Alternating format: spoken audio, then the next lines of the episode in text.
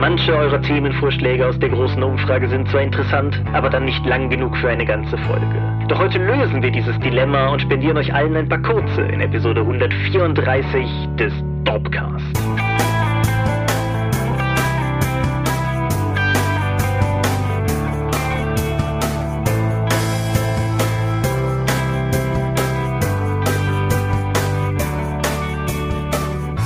Hi und herzlich willkommen zur Episode 134 des Dorpcast. Einmal mehr haben wir uns hier versammelt, über Dinge zu reden, die mit Rollenspielen zu tun haben. Und wenn ich wir sage, dann meine ich zum einen dich. Michael Skorpio-Mingas, guten Abend. Und zum anderen mich, Thomas Michalski. Und worüber reden wir heute? Das weiß ich noch nicht genau. Du hast aber so ein paar kleinere Themen notiert, die nachgefragt wurden und die du mir gleich stellen wirst. Genau, über die wir reden werden. Das sind Themenvorschläge aus der großen Jahresumfrage aber Themenvorschläge, von denen ich persönlich im Vorfeld glaube, dass sie nicht über eine volle halbe Stunde plus tragen würden, wie unsere Themen normalerweise sind, die ich aber interessant genug fand, um sie reinzuwerfen. Ich denke, das sind Themen, zu denen wir mehr zu sagen haben werden als zu den die Hörer fragen uns Dinge, Sachen, die wir ja in der ersten Episode dieses Jahr schon abgehandelt haben, weshalb ich das Ganze halt auch separiert habe. Ich weiß nicht, wie viel wir von denen durchkriegen werden. Wenn wir alle schaffen, awesome. Wenn wir nicht alle schaffen, dann gucke ich mal, ob ich die zukünftig noch reinstreue, für Kaffeeklatscher aufhebe oder ob wir eine zweite dieser Episoden in der Zukunft machen werden. Ja, ihr hörte, Kathi ist nicht wieder bei uns. Sie hat uns ja letztes Mal tapfer zur Seite gestanden, um den Buchmarkt zu erklären. Eine Folge, die bei euch, soweit ich das Feedback verfolgt habe, sehr gut angekommen ist. Das freut mich sehr. Ich war auch selber durchaus zufrieden. Das hat gut funktioniert. Und ja, es, es gab auch eine ganze Menge Feedback zu der Folge direkt bei uns auf der Seite.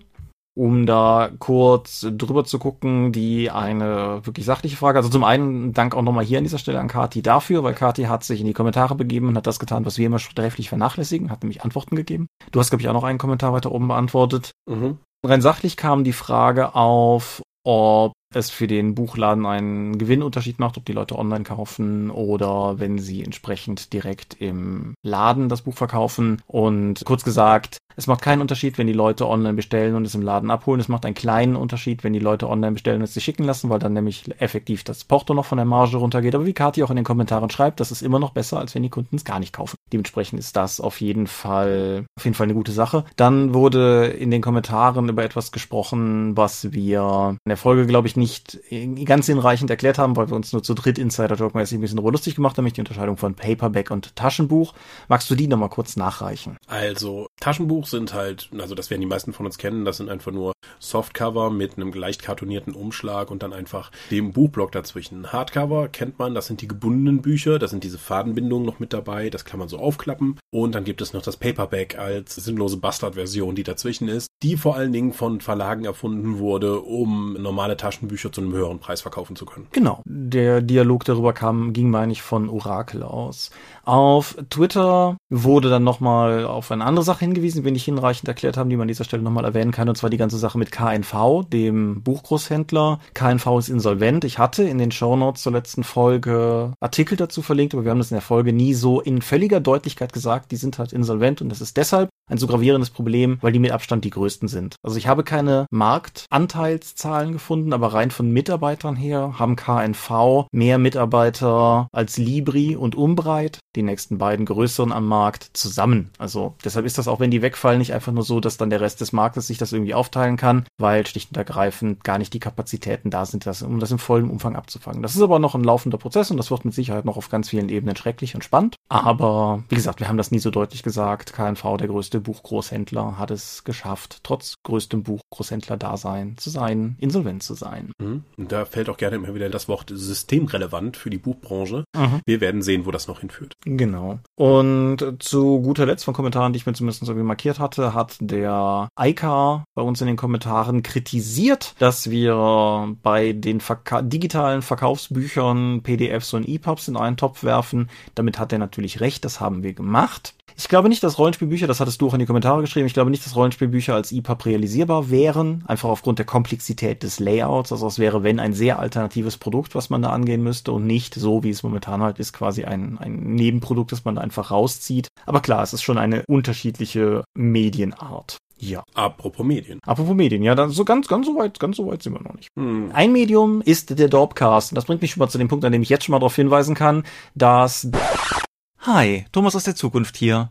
Das war die Stelle im Dorpcast, an der ich lang und breit darüber elaboriert habe, dass der nächste Dorpcast nicht in 14, sondern in 21 Tagen käme. Und das ist, freimütig gesprochen, Unfug. Es steckt allerdings ein Körnchen Wahrheit darin, denn, passt mal auf, in 14 Tagen erscheint ganz regulär die Episode 135, wie sich das gehört und wie es in den Takt gehört. Nochmal 14 Tage später, am 28.04., findet aber die Drakon statt, die kleine und sympathische Pen Paper Convention in der Eifel. Und da werden wir keine Folge rausbringen, weil wir alle Hände damit voll zu tun haben werden, eine coole Convention zu veranstalten. Deshalb kommt die Folge, die am 28. erscheinen sollte, eine Woche später, nämlich am 5.05.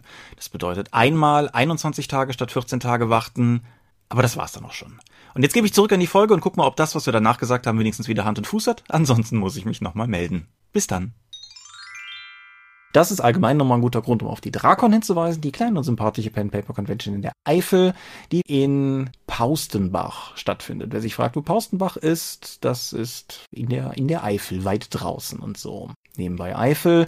Wir haben mehrere Leute geschrieben, weil sie gehört haben, dass in der Eifel ein Tornado gewütet habe. Das ist korrekt, aber 30 Kilometer von hier. Habe ich nur, habe ich nur Handyvideos von gesehen. Und zu guter Letzt Drakon. Die Drakon hat eine No Harassment Policy. Das ist etwas, was uns im Prinzip letztes Jahr schon durch den Kopf ging, wo wir letztes Jahr noch gesagt haben, ach, wir sind so klein, das brauchen wir nicht, wo wir aber mittlerweile einfach sagen, nein, das ist ja nicht nur eine Sache, die man macht, weil man sie braucht, sondern das ist letztendlich auch eine Sache, ist im Prinzip eine, eine verstärkte Absichtserklärung, einfach ein Statement, was für Leute wir uns auf der Drakon wünschen, nämlich tolerante und weltoffene, freundliche, nette und Leute, die da hinkommen, um mit uns schöne Spiele zu spielen. Und deshalb gibt es diese No Harassment Policy, verlinke ich unten. Dann Quizfrage. Wenn wir das hier aufnehmen, gestern, wenn die Folge online geht, vor einer Woche, der 24. März. Weißt du, was am 24. März 2013 passiert ist? Nein. Da ist der erste Dorpcast online gegangen. Wir sind sechs Jahre alt. Yay! Und in guter Tradition machen wir wieder nichts zum Geburtstag. Genau. Weißt du, was am 24. März 1984 ist? Nein. Da spielt Breakfast Club. Wenn das mal kein Omen ist. Nein.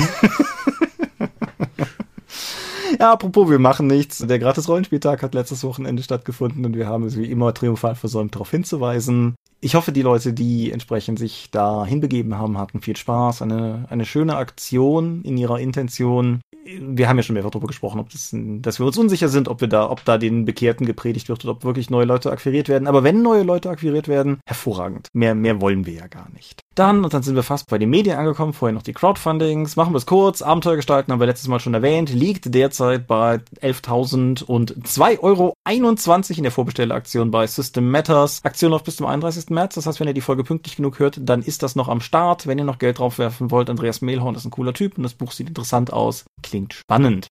Ebenfalls letztes Mal schon erwähnt haben wir Critical Role, The Legend of Vox Machina Animated Special. Das Ding läuft noch 24 Tage. Während ich drauf gucke, geht die Zahl schon wieder höher. Wir liegen mittlerweile bei, warte mal, das sind die Euro, wie viel sind es in Dollar? Das sind über sieben Millionen. Ja, wir sind fast bei acht Millionen Dollar angekommen. Wir sind Oh. jetzt bei sieben Millionen neunhundertvierundsechzigtausenddreihundertachtundneunzig Dollar und 68 Cent. Das ist ja auf jeden Fall cool. Immer noch bei Uhrwerk läuft. Weißt du, hast du mal überschlagen, wie viel da von, von Rollenspielfans in eine Zeichentrickserie investiert wird, im Vergleich dazu, was Rollenspielfans in den Rollenspielmarkt investieren? Ich versuche da nicht so viel drüber nachzudenken, aber ja, klar, das habe ich auch. Auch durch, ich hatte so einen Moment, wo ich mir, wo ich drauf guckte und mir dachte, boah, ist ja schon viel langsamer geworden. Und mir dann vor Augen führte, dass das subjektiv gerade wahrgenommene viel langsamer irgendwie paar 10.000 Dollar pro Tag hieß. Und was das für ein Maßstab ist. Aber, Mhm. ja.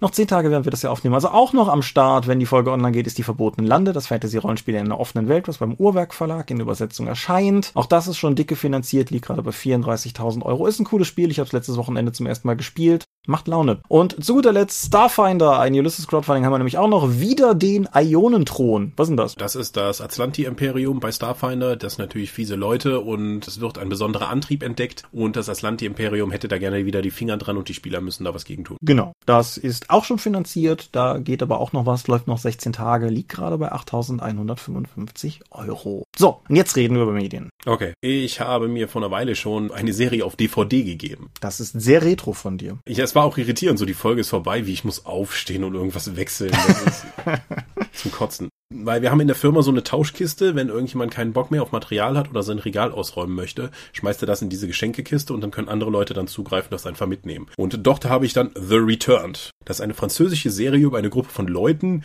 die tot waren, aber plötzlich wieder auftauchen und sich an nichts erinnern können. Mhm.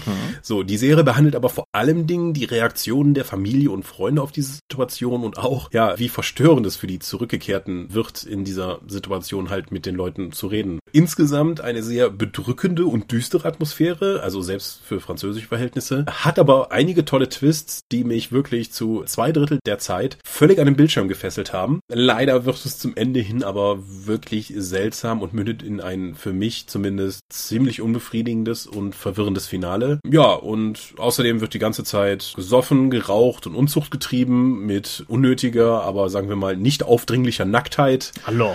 Allerdings nicht über das Maß hinaus, das man von Franzosen erwarten würde. Also ähm, insgesamt glaube ich, ist an sich eine sehr starke Serie, die nur am Ende hin halt schwächelt. Ich weiß gar nicht, ob die auf irgendwelchen Streamingdiensten zu haben ist. Ich glaube, es gibt auch eine zweite Staffel. Das passt, glaube ich, gar nicht zu dem, was jetzt da passiert ist. Aber ja.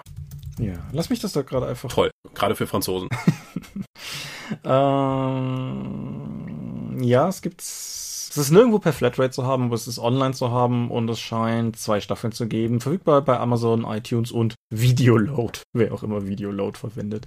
Ich habe äh, Les Revenants, das französische Ding, nicht gesehen. Ich habe das Ami-Remake auf Netflix hm. gesehen. Okay, seltsamerweise, also meine DVD und alles und von der, die französische Serie heißt tatsächlich auch The Return. Warum man eine französische Serie mit einem englischen Titel versieht, kann ich nicht sagen. Ich bin mir auch gerade sehr unsicher, ob die in Deutschland im Fernsehen vielleicht die Rückkehrer hieß, aber ich, ich kenne es auch nur als The Returned und unter anderem deshalb, weil ich mehrfach die falsche aufgemacht habe. Die französische war nämlich auch mal auf Netflix, aber ich habe die halt nicht okay. gesehen, weil ich dann die englische schon gesehen hatte. Okay, ich habe auch eine bedrückende Serie gesehen. True Detective Staffel 3 ist raus. Mhm. Eine Serie, von der ich nicht gehofft hätte, dass sie noch eine Staffel kriegt. Also nicht geglaubt hätte, nicht gewagt hätte zu hoffen, dass sie noch eine Staffel kriegt. Ich persönlich mochte die zweite Staffel ja. Ich bin aber, glaube ich, gemeinsam mit Dorpcast-Hörerin Lena zusammen quasi alleine damit. Aber es ist tatsächlich passiert. Sie haben noch eine dritte Staffel auf den Weg gebracht und ich fand es gar nicht mal so schlecht. Das ist von dir ja schon quasi ein vernichtendes Urteil. Ja, ich komme da gleich zu. Sie kehrt grundsätzlich zu ihren Wurzeln zurück vom ganzen Format her. Wir, die, die zweite Staffel, also die erste Staffel spielt in dem Gebiet Amerikas, was liebevoll The Cancer Belt heißt, weil da sehr viel Industrie sehr viel nicht gesund macht. Und die zweite Staffel ist dann halt mitten in die Großstadt gegangen und die dritte Staffel ist jetzt wieder, wieder in ländliche Gebiete gegangen. Das Ganze ist eine Anthology Anthology Series, das heißt neuer Kommissar, neuer Fall, nahezu keine Bezüge. Es werden manchmal so ein paar Karotten vor der Nase der Zuschauer aufgehängt, die einem so ein bisschen das Gefühl geben, dass da eine Vernetzung stattfindet, aber de facto gibt es keine. Und es geht um einen Polizisten, Wayne Hayes, und das Ganze spielt in drei Epochen. Es gibt drei Erzählungsebenen. Es gibt eine Ebene, wo er noch ein junger Polizist ist und zwei Kinder verschwinden und eins wird relativ schnell tot aufgefunden und das andere bleibt verschwunden. Und dann gibt es eine zweite Ebene, wo es neue Hinweise auf die Existenz gibt und er ist irgendwie, ich meine, das ist dann zehn Jahre später und er hängt sich dann nochmal hinter. Und dann gibt es eine quasi gegenwärtige, nicht so ganz, aber halbwegs gegenwärtige, wo er schon ein richtig alter Mann ist und dann nochmal versucht, da irgendwie Licht ins Dunkel zu bringen. Die Art und Weise, wie der Fall aufgebaut ist, ist eigentlich sehr cool. Die Art und Weise, wie das Thema erzählt wird, hat mir gut gefallen. Die Thematik selber ist natürlich schwer und harter Tobak. Die ganzen Zeitebenen, wie ich das gerade erwähnt habe, werden nicht in ihrer richtigen Reihenfolge erzählt, was thematisch auch dadurch gekoppelt wird, dass der Protagonist an Demenz leidet und das große Problem hat, regelmäßig alles wieder zu vergessen und du kriegst die Rückblenden unter anderem auch deshalb, weil er sich das selber wieder zusammenbauen muss. Und das fand ich einen sehr coolen Ansatz für so eine Art von Serie. Der Protagonist wird von, ja, wie spricht man den guten Mann denn aus? Mahershala Ali? Ich glaube schon Mahershala Ali gespielt. Sehr cool. Ein, wie sage ich das denn jetzt korrekt, ein, ein schwarzer Schauspieler, was halt auch thematisiert wird, weil gerade in den früheren Epochen in Amerika ist halt ein dunkelhäutiger Korb auch durchaus ein Problemfall. Sein Kollege wird von Steven Dorff gespielt. Ich weiß nicht, ob bei dir bei Steven Dorff instant was klingelt. Action der 80er? Ha, ich, hab, ich habe zwei oder drei Folgen auf den Fernseher gestartet und habe mir gedacht, woher kenne ich ich dich? Woher kenne ich dich? Bis mir auffiel, natürlich Deacon Frost in Blade, der Schurke aus dem ersten Blade. Nur ah. halt, naja, wie auch immer. Warum mein zurückhaltendes Urteil? Weil es wieder zu seinen Wurzeln zurückgegangen ist. Weil ich mochte an der zweiten Staffel, dass sie einfach drauf gepfiffen hat, was die Fans wollten und dass sie eine coole zweite neue Geschichte erzählt hat. Und die dritte Staffel ist, es ist keine Kopie der ersten Staffel, aber ich hatte schon manchmal so das Gefühl, einfach, dass ich mir gedacht habe, okay, das Motiv ist wahrscheinlich wieder drin, weil ihr wusstet, dass die Leute das cool fanden. Und das fand ich schade. Aber nein, so vernichtend ist mein Urteil nicht. Ich hab's gemocht. Ich hab's nicht gefeiert, aber ich hab's gerne von der ersten bis zur letzten Folge geguckt, weil das Ding auf iTunes jeweils nach US-Ausstrahlung verfügbar war, habe ich halt auch so oldschool jede Woche eine Folge geguckt. Und wenn eine neue Folge im System war, war das für mich auch immer auf jeden Fall ein Grund, da jetzt auch dran zu sitzen und zu wissen, wissen zu wollen, wie es weitergeht. Das Ende ist nicht optimal, aber hat mich durchaus zufriedengestellt. Und insofern, wer die erste Staffel mochte, sollte dem Ding auf jeden Fall eine Chance geben. Wer die erste und zweite Staffel mochte, sollte dem Ding auf jeden Fall eine Chance geben. Und mehr habe ich nicht zu sagen. Oh, okay. Auch von einer Weile habe ich mir auf Netflix die Dokumentation Fire Festival angeschaut. The Greatest Party That Never Happened.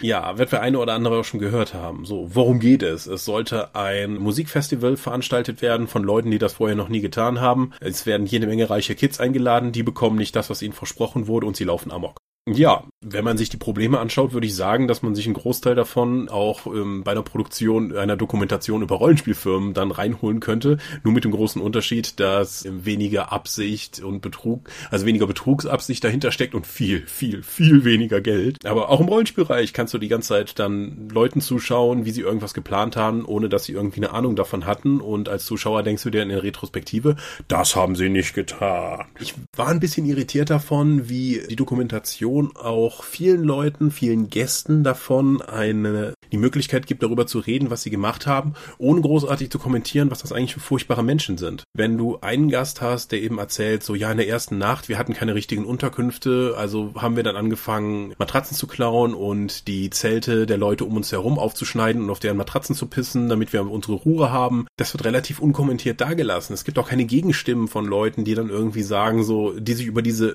reichen, verzogenen Kids lustig machen, die einfach dann nur leicht dehydriert sind, weil sie nicht direkt ihr, ihr importiertes Wasser bekommen haben. Das kommt so gar nicht vor, als wäre das irgendwie alles nur die Schuld der Veranstalter, was es an sich ist, nur dass Leute völlig oberflächliche Influencer dahin gekommen sind, weil sie einfach belogen worden sind, aber dieses Leben haben wollten, was ihnen da versprochen wird, was aber völlig realitätsfern war. Hm. Mm kann man, das kann man sich durchaus mal anschauen, auch einfach mal, um das Level zu begreifen, auf dem da gefailt wurde. Aber so, so krass finde ich das jetzt nicht. Es ist einfach ein großes Lügenmärchen, was da von einem Management-Typ erzählt wurde, was medial über Social Media sehr gut verkauft wurde. Also ich glaube, das, was die Dokumentation am besten dir beibringt, ist, wie man Marketing macht. Weil auch wenn ein Produkt scheiße ist oder es noch gar nicht existiert, kannst du es trotzdem hervorragend verkaufen, um Hype aufzubauen. Und das kannst du über die Dokumentation durchaus auch lernen und nachvollziehen. Du, dir wird nicht unbedingt empfohlen, das nachzumachen oder dann zumindest das zu liefern, was du versprichst, aber nichtsdestotrotz Marketing, Social Media Nutzung, Aufbau kriegst du damit. Ob das jetzt wirklich so eine große Katastrophe ist, wie es gerne dargestellt wird, habe ich jetzt im Nachgang nicht sehen können. Okay.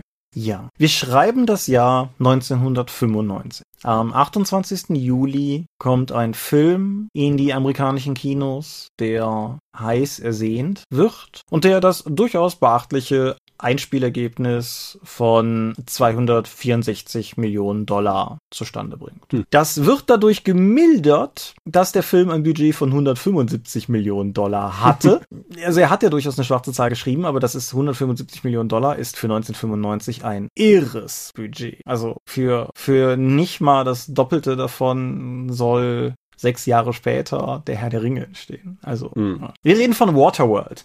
Kevin Costners großes, postapokalyptisches Epos Waterworld, das auf einer überfluteten Welt spielt und von der Geschichte der Menschen erzählt, die verzweifelt einer alten Sage nach Dryland nachlaufen. Dryland, da, wo noch Trockenboden ist. Der Film, als er damals anlief, ging 135 Minuten und wurde dann einige Jahre später durch eine TV-Fassung TV-Fassung ergänzt, die es auf deutlich mehr brachte. Man sagte, diese TV-Fassung würde der ursprünglichen Vision des Films durchaus näher kommen, hat aber gleichzeitig das Problem, eine TV-Fassung zu sein, weshalb viel Gewalt und so etwas entfernt wurde. Und das bringt uns letztendlich in das aktuelle Jahr und zum Waterworld Ulysses Cut. Äh, ja. Erläutere. Genau. Der Ulysses Cut es gibt einen Grund, dass das Ding so heißt. Das wäre aber quasi fast ein Spoiler, das zu sagen. Also der im, im Film selber begründet ist, warum das Ding Ulysses Cut heißt. Und das ist eine Schnittfassung, die die Langfassung vom Fernsehen nimmt und um die entfernten Gewaltschnitte wieder anreichert, was uns zu einer endgültigen, beeindruckenden Laufzeit von 177 Minuten bringt. Das Ding ist also 40 Minuten länger als die ursprüngliche Kinofassung. Hm. Direkt vorweg. Wer Waterworld nicht mag, das wird sich jetzt nicht ändern. Es ist es ist kein anderer Film. Es ist jetzt nicht irgendwie so hier Herr der Ringe Extended Edition, wo man sich denkt, boah, wie habe ich den Film jemals anders gucken können. Es ist einfach nur mehr davon. Aber das finde ich tatsächlich gar nicht schlecht, weil ich finde, Waterworld heute nochmal zu gucken, bringt einen in eine interessante Perspektive, so ein bisschen losgelöst von den ersten Reaktionen der Zeit damals, weil Waterworld ist tatsächlich ein relativ interessanter Film. Also das Worldbuilding, was der betreibt, ist gelungen. Viele Details, die mir auch zum Teil erst durch die, durch die Blu-ray-Fassung jetzt klar geworden sind. Wir hatten beispielsweise Untertitel an, weil ich mit ein paar Freunden geguckt habe und man quatscht ja manchmal doch währenddessen. Und das hat mich zu der Erkenntnis gemacht, dass die ganzen Leute, die draußen auf der See rumfahren, die sprechen Porto-Greek. Also ist offensichtlich die postapokalyptische Verkehrssprache eine Mischung aus Portugiesisch und Griechisch geworden. Und ich kann ja nur drei Brocken Portugiesisch, aber ja, ich habe tatsächlich Worte drin wiedererkannt. Und sowas fand ich halt ganz cool. Das Set-Design ist völlig Banane. Also wer auch immer das damals gebaut hat, hat hoffentlich viele Preise dafür bekommen, weil da ist so viel Liebe reingeflossen, so viele Details. Und wie so oft bei solchen Filmen, es ist ja die Prä-CGI-Ära. Das heißt, alles, was man da sieht, haben die halt auch gebaut. Und vieles von dem, was man da sieht, scheint auch in irgendeiner Form zu funktionieren. Natürlich die Urin zu Trinkwasseraufbereitungsanlage von Kevin Costners Hauptfigur würde ich jetzt nicht live ausprobieren wollen, aber alles, was halt irgendwie Flaschen und Seilzüge sind und so, das ist ja schon irgendwie da. Und das ist halt schon, schon mega beeindruckend, wenn man das heute nochmal so sieht. Kevin Costner ist cool in der Rolle, macht durchaus Spaß, ihm zuzugucken. Dennis Hopper als Anführer der bösen Smoker ist fantastisch und auf einer Liga mit guten Filmschauspielern, die gezwungen werden, in obskuren Indie- oder Genrefilme Schurken zu spielen. Ich denke an Jeremy Irons in D&D, mein Standardbeispiel oder so. Und Dennis Hopper hier zuzugucken macht auch einfach Spaß, zumal die Smoker auch gefühlt deutlich mehr Screentime haben. Und ja, es ist tatsächlich eine interessante Sache, sich das mal anzuschauen. Die Bildqualität ist fantastisch. Der Film hat ein richtig gutes Remastering bekommen, wo ich auch mehrfach während des Films zu den, zu meinen Mitschauern sagte so, es ist ja eigentlich nicht verwunderlich, dass wir Filme so remastern können, aber es ist sehr verwunderlich, dass wir gerade Waterworld in dieser Qualität sehen, weil es ist halt, dieser Film gilt halt allgemein doch nicht gerade als, als Hit oder Publikumsliebling. Musik von James Newton Howard, ein Mann, der ja danach auch noch viele erfolgreiche, gute, große Filmsoundtracks machen sollte. Drehbuch von zwei Leuten, von denen einer nicht mal einen Wikipedia-Eintrag hat und der andere David Twohy ist. David Twohy hat später unter anderem Pitch Black und Riddick, Chroniken eines Kriegers und den dritten, wie heißt der, Riddick gemacht. Also ja, es ist ein super spannender Film und wer die Chance, den Ulysses Cut mal zu sehen hat,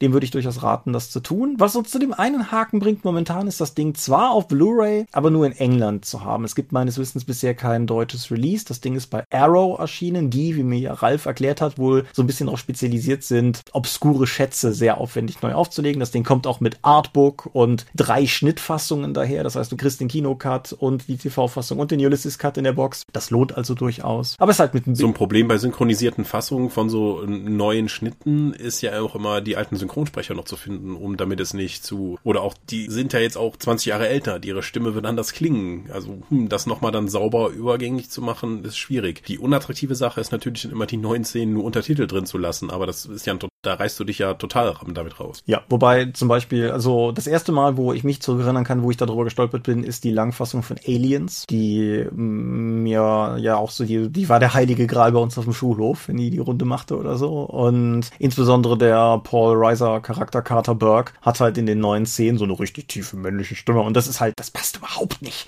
Und genau, das ist halt so ein Problem, aber was du auch schon sagst, das gleiche Problem hast du teilweise auch, wenn einfach derselbe Sprecher ran muss, aber einfach älter geworden worden ist, weil nicht an allen Stimmen geht das Alter spurlos vorbei. Dementsprechend ist die englische Fassung insofern natürlich eh ein Win-Win-Szenario, weil du einfach die Tonspur kriegst, die damals aufgenommen wurde. Lange Rede, kurzer Sinn. Wer die Chance hat, das Ding zu sehen, ich würde es tatsächlich empfehlen und wenn es nur als filmhistorisches Anschauungsobjekt ist, aber wir hatten auch ehrlich Spaß an dem Film. Der ist zwar definitiv eher auf der dummen Seite der Filme, aber das muss ja kein Makel sein. Okay, dann würde ich sagen, gehen wir doch mal zu unseren zahlreichen Themen. Genau, wir gehen zu unseren zahlreichen Themen. Ich äh, hole mal meine schlauen Unterlagen von damals wieder hervor. Fangen wir mal mit dem an, was am schlechtesten gealtert ist. Was spielt ihr an Silvester? Nee, gut, diese Umfrage stattgefunden hat, hat Silvester noch nicht stattgefunden. Heute ist es ein Quartal her. Hm. Ich nehme an, die, die verklausulierte Frage ist, was Leute an Silvester getan haben. Ich habe tatsächlich nichts gespielt, aber wir machen zumindest immer Spieleabende an Silvester, so in unserem Aachener Freundeskreis. Da war ich halt auch. Das können wir aber soweit, denke ich, abhaken. Du hast, glaube ich, an Silvester nichts gemacht, oder? Ich war bei Freunden. Ah, okay. Aber da wurde verzweifelt versucht, Blei zu gießen oder was Wachs zu gießen, was überhaupt nicht funktioniert, weil einfach das Gewicht von Wachs zu gering ist und deswegen eine Oberfläche sich direkt in meinen Teppiche verwandelt hat. Äh, ansonsten saßen wir zusammen und ich habe mir angehört, wie über Animes geredet wird, die ich nicht kannte. Alles klar. Und es gab Raclette. Aber gut, kommen wir, kommen wir tatsächlich mal zu den greifbareren Sachen. Haben wir Erfahrungen mit Amalion oder Dark Forces? Dark Forces habe ich damals gespielt. Ich auch. Oder nein, also das ist falsch. Ich habe die Karten gesammelt und wir saßen zusammen und haben versucht, die Regeln zu verstehen. Ja, das ist auch akkurat, genau. Ja, also diese Frage ist ein fantastisches Beispiel für mich, warum das keine ganze Folge trägt, weil die Antwort ist ja, aber viel mehr ist nicht zu sagen. Dark Forces hat mich damals total gerockt, weil es die Artwork-Dichte in Farbe für DSA instant multipliziert hat ins Unendliche, weil ja auf jeder Karte ein Bild war. Ja, und was dann 20 Jahre nicht genutzt wurde. Genau, was auch nicht immer so gut passte, wie man sich das gewünscht hätte oder sowas. Für diejenigen, die es nicht kennen, hm. Dark Forces war das Sammelkartenspiel für, also quasi der Magic Killer, den Schmidt-Spiele damals losgeschickt haben hm. mit. Also, die hatten eine starke Lizenz und Magic war, also Markus erzählt ja, unser Chef bei Ulysses erzählt ja noch gerne aus der Zeit damals, wo er bei Welt der Spieler die Ausbildung gemacht hat. Und als Magic auf den Markt kam, war danach der totale Hype in der Fantasy-Branche, weil alle wollten irgendwas mit Karten rausbringen und es war völlig egal. Die haben stellenweise aus Amerika Kartensets bekommen. Das waren verschweißte Booster. Da waren einfach nur Karten drin. Da konntest du Felder aufrubbeln, wo Zahlen drauf standen und das konntest du benutzen, anstelle zu würfeln. Die haben palettenweise davon verkauft, einfach nur weil es in Boostern kam. Hm. Und auch alles andere. Und deswegen hat halt jeder versucht, irgendwas mitzukommen. Und natürlich hatten mit der üblichen paar Jahren Verspätung ist dann auch die deutsche Szene da aufgestiegen. Und bei Schmidt-Spiele dachte man sich, wir machen jetzt Dark Forces, das Sammelkartenspiel für das schwarze Auge. Zwar hat Werner Fuchs den noch versuchte, den Scheiß auszureden, wie er mal auf der Spielmesse erzählt hat, weil Schmidt-Spiele dachte sich, ha, wir haben doch hier noch diese alte Kartendruckerei, die wir jetzt dazu gekauft haben. Danach wir das da machen. Und Werner Fuchs meinte, ihr könnt das nicht in Skatkartengröße drucken. Es gibt einen ganzen Drittanbietermarkt. Alle sind darauf eingestellt, dass die eben 63,5 mal 88 Millimeter groß sind mhm. und Skatkarten sind größer. Das wird vorne und hinten nicht funktionieren. Hat's auch nicht. Neben den nicht verständlichen Regeln, die wirklich komplett nicht benutzbar waren, gab es noch ein paar andere Sachen, wie dass eine der häufigsten Monsterkarten war der Krakenmolch und der konnte nur in Gewässern platziert werden und äh, der Fluss oder der See waren mit die seltensten Karten des Spiels. Also völlig gaga. Ja, wie gesagt, das Artwork war toll. Es gab ja dann auch noch mehrere. Äh, es war auch völlig irritierend, dass das Zeug alles Englisch war. Ne? Das war ja schon mal Dark Forces als Titel. Mhm. Dann die Seeerweiterung war mal nicht das Captain's, Captain's Pack. Pack. Ja, genau. Ja, das war die einzige Reihe, die danach noch kam mit neuen Karten. Genau. Und ich, ja, ich meine, ich hätte meine Karten hier. Ich kann ja mal für diejenigen, die es nicht kennen, ein Foto unten in die Show Notes setzen für Leute, die es nicht. Ich habe die auf jeden Fall noch hier. Ja, also ich. Die sind hinten mit meinen anderen nicht gespielten Trading Card Games in der großen Kiste. Cool. Ja, und das andere, wonach gefragt wurde, Amalion, war ein Tabletop-Spiel für Aventurien. Mhm. Nach dem Schwert, nach dem Schwert Amalion. Einige von den Dopplern, Matthias und ich meine Markus und so haben das, meine ich, gespielt. Ich persönlich nie. Ich auch nicht, weil ich habe zwar immer geflissentlich aus der Wunderwelten die entsprechenden Einheitenkarten ausgeschnitten, die mitgeliefert wurden und die dann fein sortiert, aber gespielt habe ich das nie. Ein weiteres großes Problem war bei Amalion neben natürlich, dass man mit DSA-Regeln kein spannendes Kampfsystem darstellen kann, dass das mit jeder Erweiterung praktisch die Grundregeln nochmal umgeschmissen wurden. Mhm. Bis es dann irgendwann am Ende des Lebenszyklus dann noch von einem Amalion-Kompendium zusammengefasst zusammengefasst wurden. Der damalige Redakteur, der Christian Lonsing, der ja auch lange bei Ulysses war, hat danach äh, ja immer noch die, die Fackel des Spiels weitergetragen und noch über viele Jahre dann Amalion-Meisterschaften auf der Redcon veranstaltet für die sechs bis acht Leute, die das dann noch interessiert hat.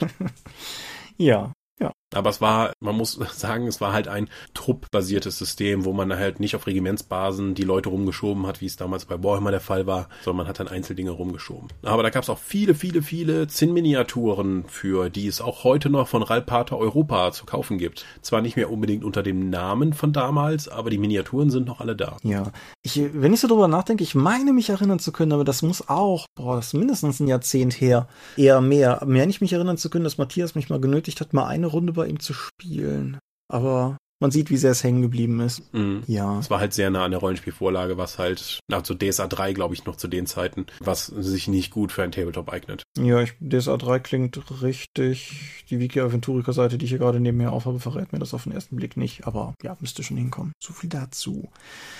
Dann eine, eine gewissermaßen Frage von Spielleiter zu Spielleiter oder von Rollenspieler zu Rollenspieler. Wo seht ihr Vor- und Nachteile eines festen bzw. wechselnden Spielleiters in einer Spielrunde? Der Vorteil eines fixen Spielleiters ist, dass du natürlich sehr intensiv auf eine gewisse Handlungsstrang eingehen kannst. Der hat eine gewisse Vision davon, wie die Kampagne laufen soll und du hast nur einen Ansprechpartner, bei dem das dann eben stattfindet. Bei wechselnden Spielleitern wirst du sehr viele unterschiedliche Stile und äh, Schwerpunkte in der Kampagne Kampagne oder den aufeinanderfolgenden Abenteuern haben. Du hast also sehr viel mehr Varianz drin. Was jetzt besser oder schlechter ist, musst du für dich selbst entscheiden. Ich denke auch. Es, es gibt Pro und Contra für beides. Du hast es im Prinzip schon genannt. Ein einfaches Pro-Argument kann einfach noch sein, wenn eine Reihe von Leuten Rollenspiel spielen will, aber keiner so richtig Bock hat zu leiten, kann ein wechselnder Spielleiter ein guter Kompromiss sein, dass halt jeder mal spielen kann und jeder mal leiten muss oder so. Wir haben ja jüngst erst zum Beispiel auch nochmal über deine D&D-Kampagne hier gesprochen gehabt mit den wechselnden Spielleitern. Haben wir es auch schon mehrfach in der Vergangenheit mhm. getan. Insofern denke ich, ist da mehr mehr oder weniger kaum was zu ergänzen.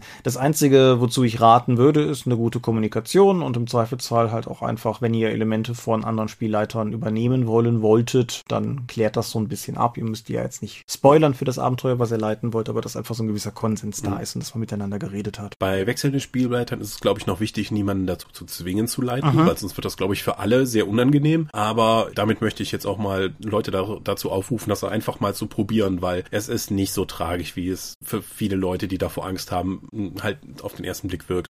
Man sollte sich einfach mal sich einen Ruck geben, das auszuprobieren. Das macht auch viel Spaß. Genau. Und gerade, ich sag mal, jeder, der mal gespielleitet hat und sei es auch nur mal ein oder zwei Mal gewesen, hat, denke ich, ein ganz gutes Gespür dafür bekommen oder kriegt einen guten Eindruck davon, dass halt auch eine gewisse Komplexität mit der Aufgabe einhergeht. Und ich finde, mir persönlich hilft es als Spieler durchaus auch, auch Spielleiter zu sein und manchmal so ein bisschen einschätzen zu können, was gerade eigentlich am Tisch passiert oder so. Einfach auch im Hinsicht auf kooperative Spieler und so. Wenn man einfach weiß, wie es sich auf der anderen Seite des Schirms anfühlt, dann. Genau. Zu einen bietet es dir mehr Verständnis für die Situation des Spielleiters, um dann auch ein besserer Spieler zu werden. Genau. Das war ja auch einfach. Dann gibt's hier ein Thema, das taucht seit seitdem wir die Umfrage machen, im Prinzip jedes Mal auf. Und da haben wir noch nie drüber gesprochen. Unter anderem, weil wir uns den Schuh, glaube ich, auch nie so in voller Gänze anziehen wollten. Aber ich lese einfach mal exemplarisch eine der mehrfachen Nennungen vor. Vielleicht mal ein Ausblick, wie unser Hobby in naher und ferner Zukunft aussehen könnte. Gibt es bereits Pläne, wie man mehr Technik implementieren will? Oder wird das in der Publisher-Szene eher abgelehnt, da es schließlich Pen and Paper und nicht VR and Tablet heißt? Ich glaube, das wird vor allen Dingen von der Szene abgelehnt. Also die Rollenspielszene tut sich ja mit Innovationen sehr schwer.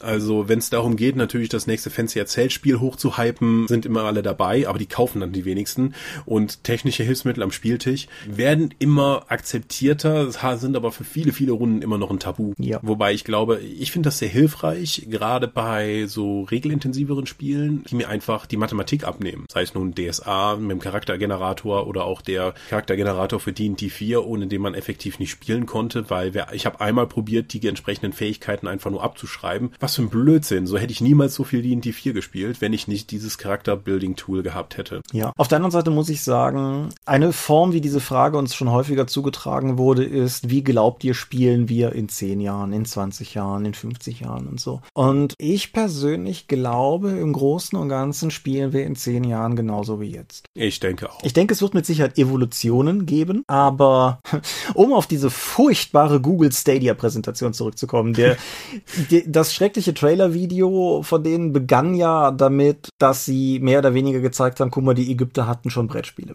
Also erstens, krasser Move, Google, Leute auf der Game Developer Conference erstmal dafür zu hypen, dass Spiele cool sind. Gute Aktion, war wichtig. Aber zweitens, es stimmt, wir haben nicht prähistorische, aber wir haben halt uralte Würfel, wir haben sogar uralte W20. Und wenn man es weniger hochtrabend sieht, die Art und Weise, wie die in die in den 70ern gespielt wurde, ist natürlich sehr anders zu dem, wie wir es heute machen. Aber die Rahmenbedingungen, Leute um den Tisch, vielleicht Musik im Hintergrund und irgendwie Spielleiterschirm vielleicht und irgendwie ein paar Figuren, so, das hat sich alles nicht groß geändert. Mhm. Und das Einzige, was ich mir vorstellen kann, ist, dass dann, da gibt's ja heute schon jede Menge Experimente, dass du dann eben so einen Flatscreen-Fernseher, die ja auch immer preiswerter werden, in den Tisch einbaust und dann eben die Battlemap darauf projizierst und dann Figuren drauf rumschiebst oder vielleicht sogar die Figuren dann digital bewegst. Aber das sind alles nur Hilfsmittel. Das grundlegende Erlebnis, mit Leuten um einen Tisch zu sitzen und sozial zu interagieren, wird immer noch Kernbestandteil des Hobbys bleiben.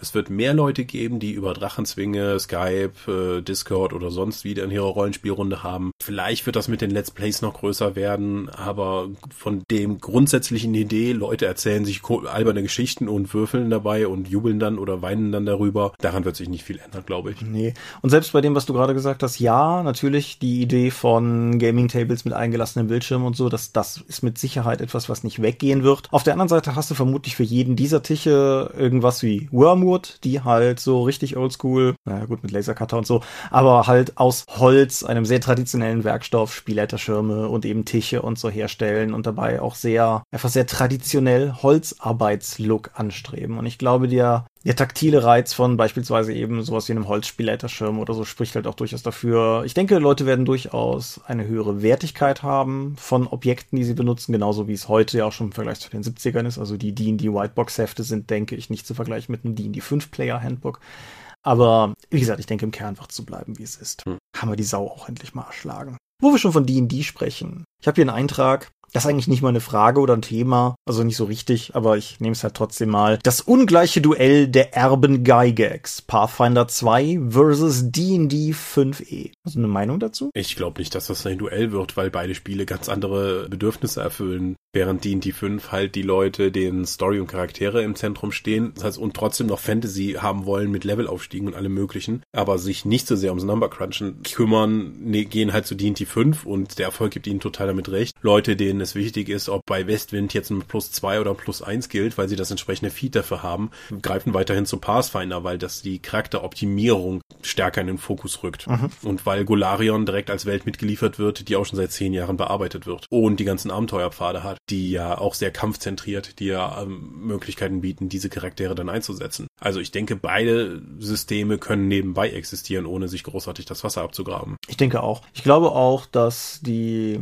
schon die reine Ästhetik das deutlich macht. Ich finde, es ist natürlich richtig, Pathfinder ist aus D&D 3.5 erwachsen und ist gewissermaßen ein, ein, ein genetischer Verwandter oder so, aber ist eigentlich ein fundamental anderes Spiel. Zumindest wie es sich anfühlt und welche Art von Spieler es anzieht. Genau. Und insofern mache ich mir da eigentlich wenig Gedanken. Ich bin tatsächlich gespannt. Ich meine, die in die 5 ist ja jetzt auch schon eine ganze Weile auf dem Markt. Vergisst man, aber ist ja schon eine ganze Weile raus. Ob die in irgendeiner Form mal an ihr Kernregel-Dingsbums rangehen werden, weil es gibt halt tausend potenzielle und so wie ich gehört habe, relativ inkompatible Online-Erweiterungen, die sie online gestellt haben. Aber im Prinzip haben sie ja an dem Regelkorpus seit dem Players Handbook und dem Dungeon Masters Guide gar nicht mehr groß irgendwas gemacht. Mal gucken. Weiß es nicht. Ja, also mit Xanatas Guide to Everything, Xanatas Sammelsorium, nein, wir haben jetzt Xanatas Handbuch für alles. Ich weiß gar nicht, wie jetzt der endgültige Titel nochmal nee, war in Deutsch. Handbuch ging, glaube ich, auch nicht. Warte mal kurz. Ja, sie wollten ja eigentlich, dass wir es so nah wie möglich. Ratgeber. Ratgeber, genau. Sie wollten ja, dass wir es so nah wie möglich übersetzen, aber wir haben ihnen dann von Führer abgeraten. äh, Xanata, Führer für alles. Ja, das haben sie zum Glück eingesehen, weil es wird wirklich für die Titel, wird dann von denen nochmal durch den Google Translator oder von einem örtlichen äh, Kenner dann übersetzt und dann gesagt, warum macht ihr das nicht so nah wie möglich? So, ja, weil dann eben sowas wie Führer rauskommt, das wollen wir vermeiden. Wenn also ihr glaubt, im Deutschen klingen die Titel ein bisschen komisch, das ist der Kompromiss, den wir mit dem Original-Lizenzgeber dann finden müssen. Genau. Aber wo wir schon von Übersetzungen reden, mehrere Leute haben in den Kommentaren gebohrt, was, ich nehme exemplarisch, mehr über Michaels persönliche Struggles mit der Savage Worlds Übersetzung zu hören. Ich weiß gar nicht, haben wir, haben wir jemals im Dorpcast Struggles angedeutet? Hast du jemals irgendwo von Struggles gesprochen oder wo kommt diese Frage her? Hm, wüsste ich jetzt auch nicht. Ich könnte jetzt lang und breit über die Probleme bei Talk berichten, aber über Savage Worlds haben wir noch nicht geredet. Hm, Kann das ist ja auch gerade noch im Lektorat, da werden noch so ein paar Begriffe umgeschmissen. Ja, da die Frage weitergeht mit, ich liebe es, Leuten zuzuhören, die über ihren Beruf erzählen erzählen. Hast du irgendwas Interessantes, Exemplarisches, was du zur Talk-Übersetzung sagen kannst und möchtest? Oder? Also bei Talk ähm, haben wir halt immer noch geschaut, so lassen wir jetzt, äh, das ist, spielt ja in der Gegenwart. In unserem normalen Sprachgebrauch auch im Deutschen sind englische Lehnwörter total üblich. Kann ich jetzt also, wenn diese Waffe in Russland produziert wird, die hat einen englischen Titel, lasse ich den englischen Titel, weil das ist für den internationalen Markt produziert worden, aber die Amerikaner haben das nur Englisch genannt, weil sie das Konzept von anderen Sprachen nur bedingt verstehen. Und soll ich das jetzt eindeutschen? Das ist halt in jedem diesen Gegenwartssetting immer wieder das große Problem. Übersetze ich alles in Deutsche, was im Englischen war, weil die Amerikaner sich das so gedacht haben und dass, dass es eben als die neutrale Sprache ist? Oder war das auch schon wirklich so gedacht, dass der Begriff auf Englisch ist? Da wirst du immer ein paar Leute mit verlieren, je nachdem, wie du dich entscheidest. Wir haben uns auch dazu entschieden, zum Beispiel die Spielercharaktere auch im Deutschen Storm Knights zu nennen und nicht Sturmritter oder Ritter der Stürme. Warum ist das so? Weil DSA hat ja nun auch klar gezeigt, die Markenidentität für ein Produkt ist relativ wichtig und wenn das schwarze Auge halt in jedem Land anders heißt, wird eine Vergleichbarkeit schwierig. Mhm. Weil wir haben irgendwann dazu äh, unsere Lizenznehmer dazu gebracht, auch zumindest aus Backcover überall das The Dark Eye Logo zu machen, damit es eine internationale Vergleichbarkeit gibt. Wenn das aber halt äh, Red Oak des Meisters, El Oro Oscuro, L'œil noir, L'œil noir im Französischen, im Deutschen das schwarze Auge und in jedem Land heißt diese Marke halt anders. Das ist ein Problem. Genauso wie du einige Kernbegriffe des Settings halt wiedererkennbar haben möchtest, einfach um die Markenidentität zu steigern. Wie die Storm Knights. Wo wir schon ein bisschen Bauchschmerzen hatten, waren halt die Possibility Wars, die ausgebrochen sind. Was in Deutsch natürlich auch einfach die Möglichkeitskriege sein sollten. Aber die Possibility Wars war auch damals schon ein geschützter Begriff im Kontext von Talk. Und diese Marke haben wir mit übernommen und deswegen ist das auch im Deutschen jetzt noch die Possibility Wars geblieben. Oder auch die großen Antagonisten von Talk sind die High Lords. Wie nennst du die im Deutschen dann sinnvoll? Mhm. Das sind die Hochfürsten jedes einzelnen Kosms. Cosm, hm, Kosmos, willst du das übersetzen? Aber Kosmos und Cosm sind eigentlich schon wieder unterschiedliche Begriffe. Ja. Deswegen haben wir gesagt, die fixen Begriffe, die wirklich identitätsstiftend sind für Talk, lassen wir im Englischen und die müssen dann auch in allen Sprachfassungen entsprechend Englisch bleiben. Das wird einigen Leuten nicht gefallen, das kann ich nachvollziehen. Allerdings hat das auch was mit der Marke an sich zu tun und nicht nur mit dem insgesamten Sprachgefühl. Als wir dann zum ersten Mal jetzt mit den deutschen Regeln auch bei dem Ulysses Unplugged gespielt haben, ist uns direkt auch aufgefallen, dass einige Begriffe zwar korrekt sind, wie wir übersetzt haben, die allerdings im Sprachgebrauch, im Spielablauf nicht so flüssig funktionieren, wie wir uns das vorgestellt haben und deswegen sind wir da nochmal dran gegangen. Also die deutsche Ausgabe von Talk Eternity ist viel mehr als nur eine Übersetzung, sondern es wurde auch Teile des Spiels auch für den Nachdruck des englischen Originals angepasst. Ja, und es ist halt auch, es ist halt häufig auch schwierig, weil man sich entscheiden muss, ob man eher eine Übersetzung im Geiste anstrebt oder ob man eher halt den Namen belässt oder ob man, was ich eigentlich immer für die schlechteste Variante halte, im Zweifelsfall Augen zu und wörtlich übersetzt. Und wir hatten ja zum Beispiel dieses eine Abenteuer mit dem Hostel, über das wir beide noch geschrieben hatten, wo es halt einfach, mhm. wo der Titel ein, ein mehrebeniges Wortspiel war, aber dann halt Le Petit Hostel. Genau, und einfach nicht funktionierte und irgendwie anders gelöst werden musste. Ich habe aber auch tatsächlich heute noch ein ganz konkretes Beispiel. Ich habe einen Text für die Handbücher des Drachen noch fertig gemacht und in dem wurde in Bezug auf Star Trek von Rothemden geredet. Und dann habe ich halt mich mhm. ein bisschen, also ich habe mich einfach gefragt, ist Rothemd? Benutzen Leute den deutschen Begriff? Und habe dann halt mal danach gegoogelt und festgestellt, ja, schon, aber selten. Und selbst die meisten Webseiten rund im Star Trek-Kontext habe ich gefunden, aber verwenden halt das englische Redshirts dafür. Mhm. Umgekehrt ist Rothemd durchaus ein stehender Begriff für mehrere reale politische Dinge, irgendwie Freischärler Garibaldis im sizilianischen Zug der Tausend, mhm.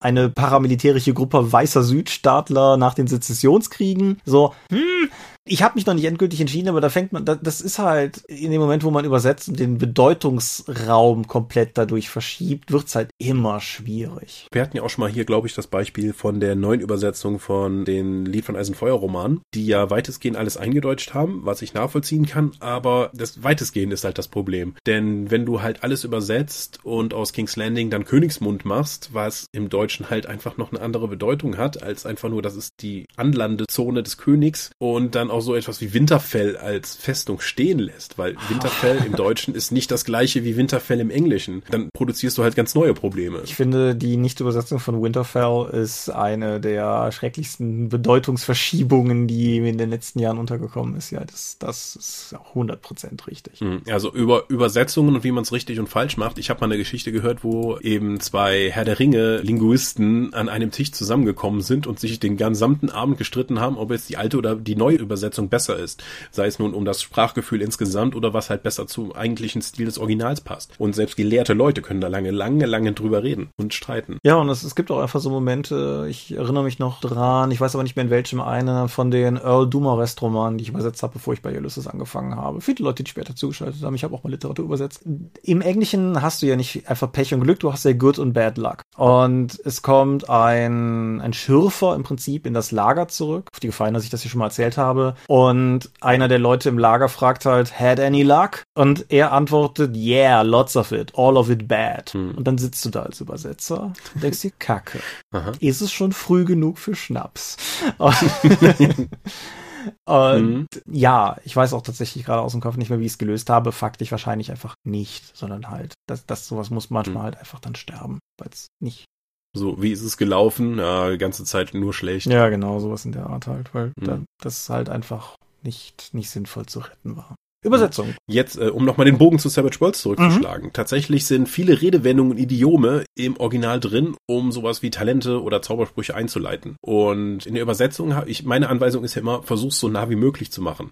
Aus, da komme ich später zu, warum ich das gesagt habe. Und der Lektor dann so, hm, das passt hier aber nicht. Ich würde das gerne durch ein komplett neues Idiom ersetzen, was eher zu dem Inhalt passt. Das heißt, es wurde dann die Intention äh, übersetzt und nicht mehr der Text. Warum sage ich, sage ich, mein Übersetzer normalerweise bleibt nah am Original. Battletech hatte über Jahrzehnte, haben die sich Mac-Namen genommen und im Deutschen was komplett anderes draus gemacht. Mhm. Also es kann dann sein, der war im Original irgendein Raubtier und im Deutschen war es dann der Albatros. So, jetzt, ja, kannst du machen, dann hast du halt einen anderen Tiernamen, diese große 100-Tonnen-Maschine. Das Problem ist dann nur, wenn dann drei Jahre später im nächsten Hardware-Handbuch dann im Original der Albatros kommt. Und äh, je freier du wirst, desto eher wirst du auf diese Widersprüche dann stoßen, die dann die Übersetzung im Ende komplett un unbenutzbar machen.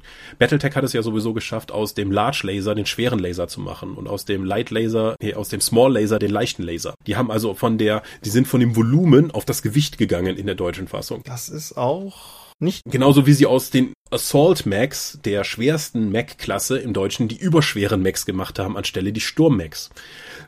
Das gibt ja auch nur bedingt Sinn, ja. Ja, also es gibt so viele Sachen bei Battletech, die du jetzt nach 35 Jahren aber auch nicht mehr anfassen kannst, weil das ist halt etabliert. Wenn ich jetzt von überschweren Macs rede und dann, wenn ich plötzlich anfange im Deutschen, in der deutschen Ausgabe sagen wir, wir sind ja wieder in der Übersetzung der Catalyst Einsteigerbox der neuen. Wenn ich jetzt anfange, die Macs plötzlich Sturm-Macs zu nennen und den kleinen und großen Laser zu nehmen, werden 35, werden über 30 Jahre deutsches Battletech nicht mehr kompatibel sein. Mhm. Cthulhu hat das ja auch, dass die Investigators eigentlich über Jahrzehnte falsch übersetzt wurden, nämlich nicht mit Ermittlern. Sondern Investigatoren, ja. Das hat sich das Investigatoren im Deutschen aber als so einzigartiger und durchgängiger Begriff etabliert, dass es ein neues Wort geworden ist, was du, was speziell für Cthulhu ist. Es ist ein Fachbegriff geworden, der mit dem Spiel assoziiert wird. Das heißt, eine Fehlübersetzung, beziehungsweise eine nicht erfolgte Übersetzung, kann tatsächlich irgendwann identitätsstiftend werden, wenn man es nur lange genug mitzieht. Ja, auf jeden Fall. Das ist aber auch tatsächlich kein rollenspielspezifisches Problem. Ganz kurzer Exkurs, aber ich hatte das akut neulich. Ich unterrichte ja auch historischen Tanz und wir sind auf eine alte LP gestoßen mit, ja, mit, mit einfach tanzbaren alten historischen Einspielungen. Und diese Einspielungen haben ihre englischen Originaltitel, die auf eine Tanzschrift aus dem 17. Jahrhundert zurückgehen, haben aber auch deutsche Übersetzungen, die ein gewisser Georg Götsch irgendwann Anfang des 20. Jahrhunderts vergeben hat. Und es gibt halt den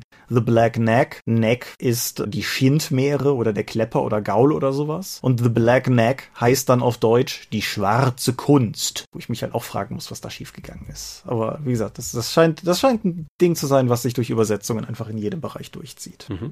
Ja, cool. Du hast doch noch mehr Themen. Ich habe noch mehr Themen, keine Sorge. Hilfe! Ausrufezeichen. Meine Freundin will mitspielen. Mitspielende Lebenspartner und Familienmitglieder, besonders wenn man sie ins Rollenspiel einführt, sie Casual-Spieler sind oder andere Spielstile pflegen wir können dir nicht helfen. Gib das Hobby auf. Alles, was sonst noch passieren kann, kann nur in der Katastrophe enden. Nein. Also es kann unglaublich bereichernd sein, mit einem Partner Rollenspiel zu spielen. Mhm. Oder auch mit den Kindern. Also ich war ja mal auf einer Con, da hatte dann die Mutter ihr Kind mitgenommen und das war eigentlich viel zu jung. Äh, der Junge war viel zu jung, um beim Rollenspiel aktiv mitzumachen. Aber sie hat eine Magierin gespielt und der durfte dann den Tiervertrauten spielen. Und der lief die ganze Zeit rum, ich bin ein Wiesel. Ja, wir wissen, dass du ein Wiesel bist. Das war durchaus niedlich. Ich weiß nicht, ob ich das dann einmal die Woche dann über mehrere Monate ertragen könnte. Aber ja. Mhm. Aber grundsätzlich nicht, wenn dein Partner mit Rollenspiel spielt und dann auch dafür begeistert ist oder weil gemeinsam ein Hobby zu teilen in einer Beziehung ist ja was Fantastisches. Ja, auf jeden Fall. Was ich auch durchaus sehr empfehlen kann, ist mit, wenn, wenn, wenn es denn, also wenn man da genug auf einer Wellenlänge liegt, mit dem eigenen Partner zu Spielleiten eine Runde, ist halt auch ganz spannend. Weil, ich meine, das funktioniert genauso gut mit einem WG-Partner oder sowas, aber einfach die tägliche Nähe, die man hat, ermöglicht halt ein Maß, sich mit dem Ganzen auseinanderzusetzen. Und wenn man morgens vor der Arbeit mit dem Partner in der Küche sitzt und beide versuchen irgendwie mit Kraft ihres Kaffees ins Leben zu finden und dann einer sagt, hör mal hier, ich habe eben nochmal drüber nachgedacht wegen der Kampagne, die wir da leiten, was hältst du von sowieso? Das ist schon ziemlich cool. Hm. Also das, das macht auch wirklich Spaß. Aber setzt natürlich ein gewisses Maß an, ja, man, man muss halt auf selbe Bock haben, sagen wir mal so. Oh ja. Man kann ja auch durchaus sein, dass der Partner auch Rollenspiele spielt und der Partner ist halt irgendwie Powergamer und man selber ist Stimmungsheinzel und Jo, dann ist das halt so, ne? Hm, ja, oder der Typ ist halt total in dem Spiel drin und will die ganze Zeit Regeln machen und die Freundin kommt halt nur mit. Genau. So, so,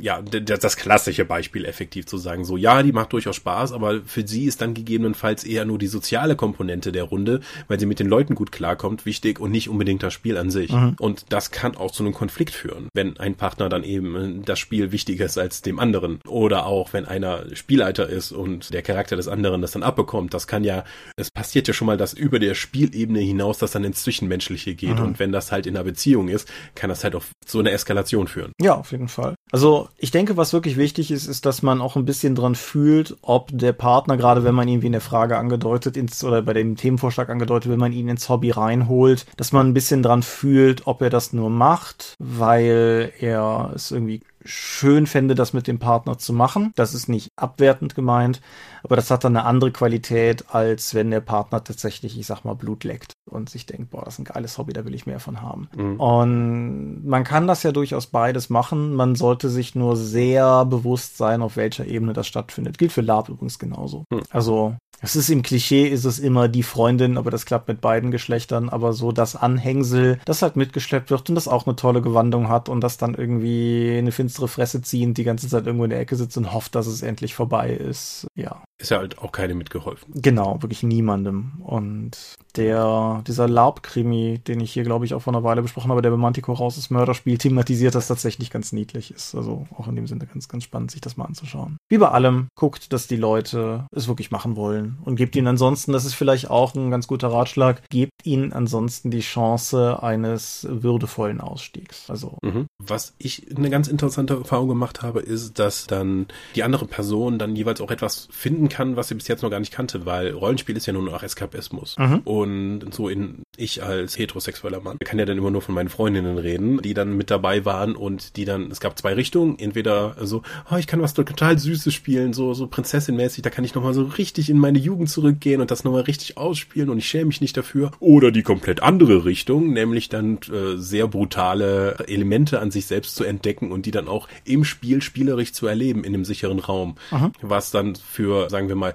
für viele Frauen eher tabu tabuisiert ist, äh, sich über Gemetzel und Splatter zu freuen, aber da so richtig mit einem jetzt mache ich hier noch jemanden platt im Spiel dann zu erlauben. Das äh, kann sehr befreiend sein. Ja, ich denke auch, das ist die, also es gibt ja keinen Grund, dass das irgendwie gegendert sein sollte, ob man metzelt oder nicht. Aber insofern ist, kann, kann Rollenspiel tatsächlich ein ganz cooles, befreiendes Ding sein. Man muss halt auch hm. natürlich ein bisschen gucken, wie man da am Tisch sitzen hat. Ich sag mal, wenn, wenn das jetzt irgendwie eine Runde von grundsätzlich sehr zart beseiteten lieben Menschen ist und die neue Person kommt da und schnetzelt hm. erstmal durch, dass man da halt auch so ein bisschen nicht einschreitet, weil der Person grundsätzlich nicht gestattet hm. sein soll, da ihren Eskapismus auszuleben, aber einfach, dass man halt so, ja, du kannst prinzipiell alles machen, aber ne, also ist das üblich halt, achte auch auf die anderen Leute am Tisch und dass man da halt irgendwie hinführt. Mhm. Aber gut, grundsätzlich gilt alles, was für, was für Partner zutrifft, was wir gerade gesagt haben, gilt natürlich grundsätzlich für alle, die man neu ins Hobby irgendwie reinführt, aber ja, ich denke, das ist damit soweit abgegriffen. Abgegriffen. Ich habe nämlich noch, ich habe nämlich noch gleich ein ein großes Fass, so ein letztes. Kurz noch eins davor eingeschoben. Habt ihr Erfahrungen mit dem Rollenspiel Heldenlied von Alendia gemacht? Das sagt mir gar nichts. Mhm. Äh, mir sagte das prinzipiell auch gar nichts. Das ist ein deutsches Projekt, das sich anstrebt, auch irgendwie das Smartphone als Spielregelelement mit einzubauen. Also zum Beispiel, ich glaube, im Sinne eines Zufallsmechanismus, aber ich weiß es gar nicht so genau. Der Grund, warum mir das etwas sagt, ist, dass die Caroline, die für uns die Waffelfee gezeichnet hat, die hat bei denen tja, ein Praktikum, ein Volo, irgendwie sowas gemacht und habe eine ganze Weile für die gezeichnet. Unter anderem auch in der Zeit, als sie für uns die Waffelfee auch gemacht hat und so. Und deshalb bin ich da schon mal drauf gestoßen. Nein, ich habe da auch keinerlei Ahnung von oder Erfahrung mitgemacht, aber daher war die Verbindung da. Und es gibt mir jetzt die Gelegenheit, das kurz einzuwerfen und zu sagen, die Caro hat übrigens einen Comic rausgebracht und ich setze alle Informationen dazu unten in die Shownotes, damit die gerade fertig studierte Künstlerin vielleicht sich ernähren kann von Geld, das sie verdient mit ihrer Kunst, weil das hätte sie verdient. Uh, Geld. Geld ist cool. Nein, das große Fass, was ich noch aufmachen wollte, das ist zwar jetzt auch schon so ein bisschen halb verjährt, aber gibt es eine Rollenspiel-Parallelwelt in Klammern Rocket Beans Blitzverkauf? Genauso wie ich hatte da noch eins. Rocket Beans Einfluss auf die Szenequalität der Spielfolgen, Release des Systems 4000 plus verkauft in der ersten Auflage. Wir wollten das ja eh mal anschneiden und haben es, glaube ich, bisher nie angeschnitten. Ich habe noch nie was von den Rocket Beans gesehen. Nein, aber du weißt von dem Spiel, das sie verkauft haben. Genau, die erstmal ihre Erstauflage von 4500 Exemplaren am ersten Tag verkauft haben. Was mich rasend macht. Elaboriere. Weil ich habe nur mal, äh, mir wurde zumindest mal Fotos draus gezeigt und es scheint halt vor allen Dingen so ein DSA Homebrew System zu sein. Und zwar ein altes DSA. Also nach dem, was ich gesehen habe, finde ich das mechanisch nicht überzeugend. Aber die verkaufen halt das Spiel durch die Spielerfahrung, die sie eben und den Spaß, den sie im Video zeigen. Mhm. Das scheint zumindest zigtausende Leute so zu begeistern, dass sie sich gerne das auch zumindest, dass sie die damit unterstützen wollen, aber auch sich diese Spielpakete nach Hause machen, um die Option darauf zu haben, dieses Spielerlebnis mit ihren eigenen Freunden zu replizieren. Mhm. Was, da sind wir uns einig, vermutlich nicht funktionieren wird, also zumindest nicht in dieser 1 zu 1 Vorstellung, aber. Ja, aber stell dir mal vor, von den 4500 Leuten, wenn da nur 10% von den Käufern, weil wir müssen ja immer rechnen, so, jede Box, wo die Leute spielen, das macht er ja nicht alleine, mhm. sondern das sind ja drei bis fünf Leute wenn nur zehn Prozent der Käufer dann auch noch mal ein anderes Rollenspiel in die Hand nehmen, wenn sie vorher keinen Kontakt haben, haben wir 450 neue Leute in der Szene, was eine gigantisch große Menge ist. Ja.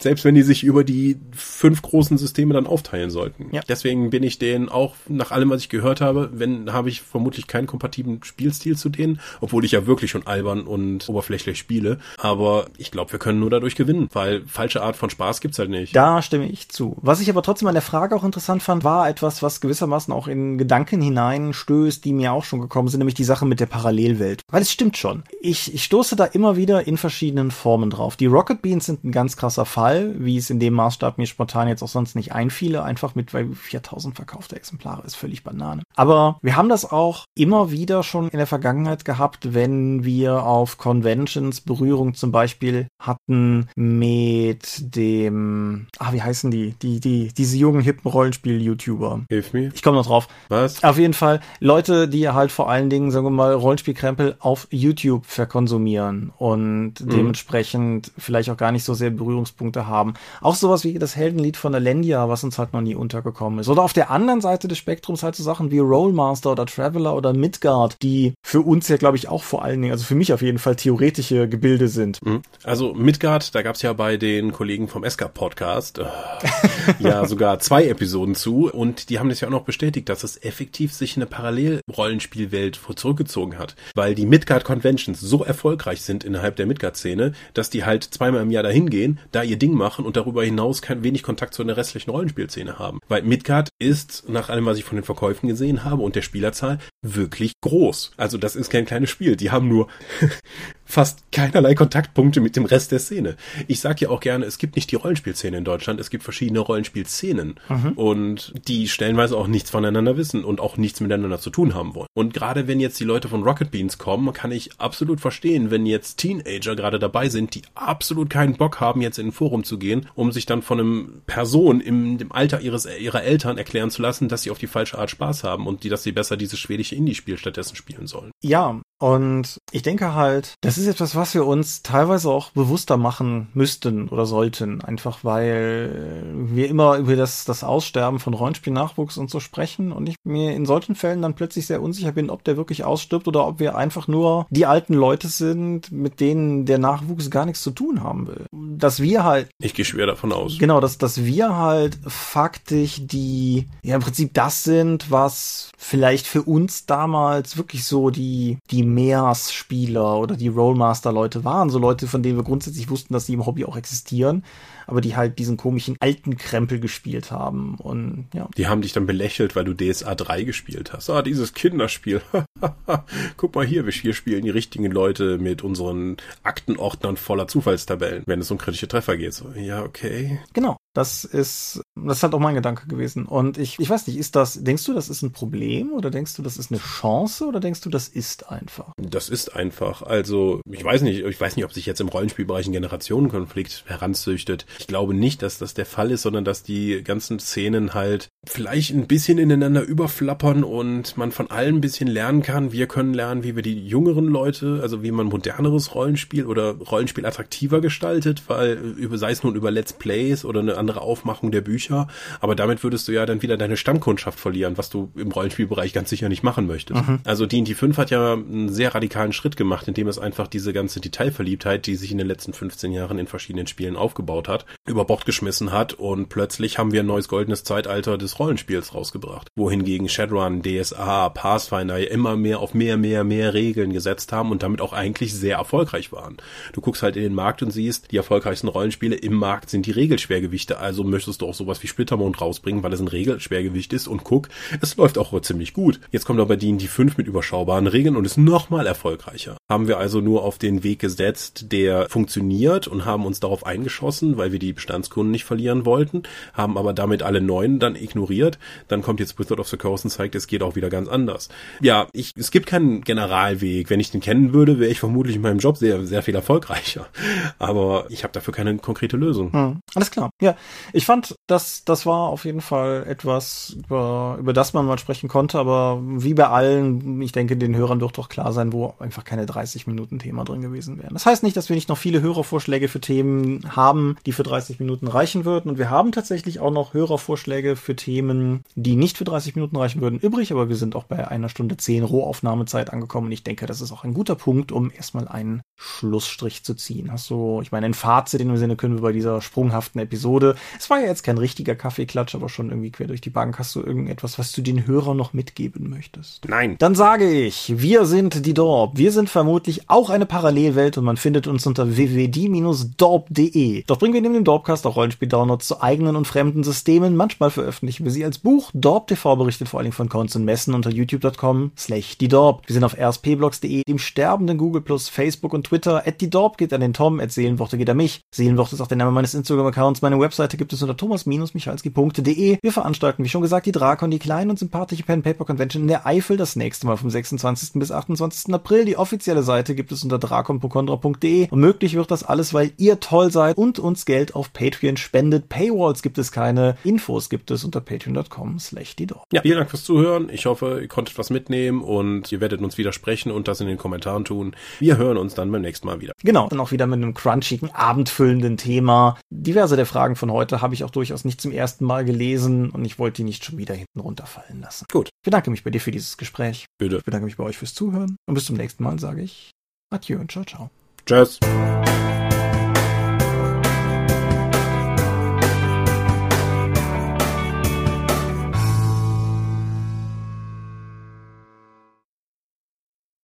Ja, war.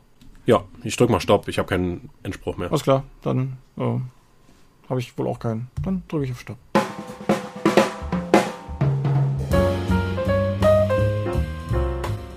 Wie immer möchten wir euch an dieser Stelle für eure großzügigen Spenden auf Patreon danken, denn nur durch eure Unterstützung ist dieses Projekt in der heutigen Form möglich. Und unser besonderer Dank gebührt dabei wie stets den Dob Ones, also jenen, die uns pro Monat 5 Euro oder mehr geben. Und laut Stichtag 1. März sind das 8088, Ali Schara, Ed Zeitiger, Lambert Behnke, Big Bear, Andreas Korsten, Tobias Kronert, Erik Damian, Daniela, Daniel Doppelstein, Dorifer, Thorsten Enderling, Michaela Fege, Björn Finke, Gens Drecklese, Marcel Gehlen, Stefan Glück, Granus, Markus Greve, Alexander Hartung, Jörn Heimesow, Heinrich, Dominik Ladek, Hungerhummel, Laplace Verlag, Lightweaver, Christoph Lühr, René Kulig, Angus MacLeod, Moritz Melem, Ralf Merck, Mofte, Orkenspalter TV, Dennis Oswald, Philipp Picker,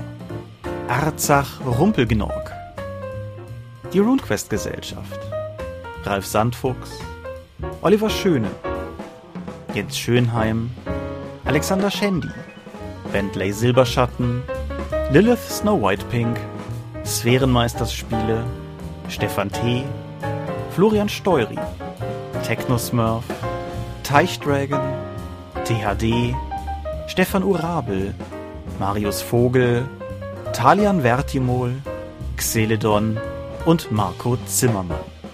Danke, dass ihr uns freiwillig, ohne Paywall und Auflagen so tatkräftig unterstützt, einfach weil ihr es könnt. Danke.